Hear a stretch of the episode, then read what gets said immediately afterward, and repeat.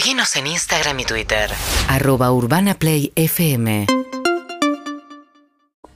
Muy bien, 6 y 47 de la mañana y ayer, bueno, Romy Escalora nos contaba los dichos de eh, Alberto Cormillot, el médico especialista supuestamente, ¿no? También en, en, en, nutrición, en nutrición, sí, sí. adelgazamiento y bla, que dijo, bueno, que si sos gordita y te tocan el hombro, sabés que no quieren nada con vos, pero que en cambio si estás flaquita, sí sabés que, bueno... El mismo gesto implica sexualizarte, Claro, digamos, ¿no? De- tenerte como objeto de deseo. que sos atractiva en la según tu peso, digamos, Así es. básicamente. Bueno, eh, pero esto generó mucho ruido en redes sociales acerca de cómo encarar este debate, ¿no? Jessica Labia es autora de Pese lo que pese, eh, contra la hegemonía del cuerpo ideal. ¿Qué tal, Jessica? Buen día. Hola, ¿qué tal? Buenos días, María, y a todo el equipo. ¿Cómo Y es médica nutricionista también, ¿no?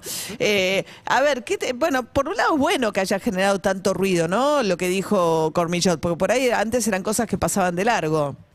Bueno, sí, estamos eh, ante declaraciones claramente gordofóbicas y no es algo menor teniendo en cuenta que viene de un profesional de salud, ¿no? Es doblemente preocupante y es muy bueno que se haya recogido el guante en redes y que se haya instalado este tema como un tema central que hace no tanto tiempo era un tema tabú. Claro, por ahí se usaba, ¿no? La gordita, el gordito, eh, como que no, no, no, no, no se percibía que en eso había una carga de, de, de algo, ¿no? Claro, bueno, estamos hablando en realidad de, de discriminación, ¿no? Cuando hablamos de gordofobia hablamos de, de estigma, de violencia, de opresión que sufren personas simplemente por el tamaño de su cuerpo. Entonces es importante que empecemos a contemplar esto más desde el rol, ¿no? De, de quienes ejercemos comunicación y, y somos profesionales de salud. ¿Qué pasa con la salud de las personas que, que se ven vulneradas en sus derechos simplemente por, por el hecho de tener un tamaño de cuerpo distinto al que se supone debe tener en los ideales, ¿no? Ujú. Eso, eh, por ahí, no sé, respecto de la talla o del ideal, ¿en Argentina es peor que en otros países? Bueno, los datos internacionales nos colocan como segundo país a nivel mundial con más casos de trastornos alimentarios. Esto no es casualidad teniendo en cuenta que vivimos en una cultura pesocentrista, ¿no?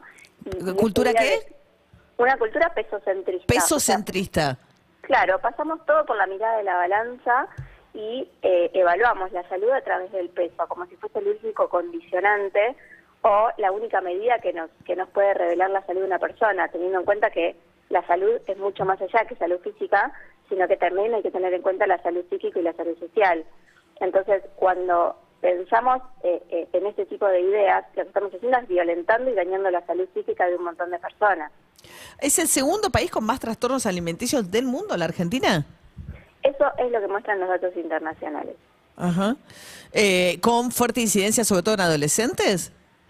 Sí, sí, la población adolescente es la población más vulnerable, también jóvenes, y tengamos en cuenta que en población adulta el trastorno alimentario más frecuente es el trastorno por atracón. Eh, esto, si lo pensamos, no es tan casual si eh, tenemos en cuenta que vivimos haciendo dietas restrictivas con esta idea, ¿no?, de, de adelgazar, y eh, es lógico que estas dietas se caigan y que atrás de estas dietas lleguen atracones y, y relaciones no tan saludables con la comida y con el cuerpo. Mm. Y esto a nivel mundial, digo, las redes sociales, Instagram, todo esto empeora en términos de eh, la exhibición del cuerpo, la imagen.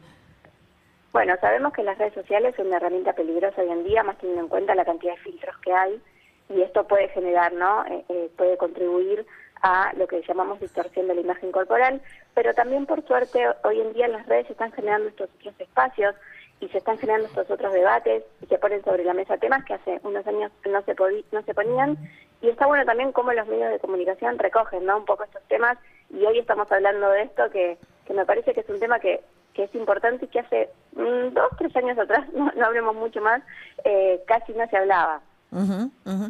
¿Dónde está el punto de la salud, digamos, más allá de, de cómo se designa eso públicamente, pero digamos, el, el tema de la obesidad y la salud? Porque eh, eso sí es un problema en términos de salud, ¿no? El sobrepeso.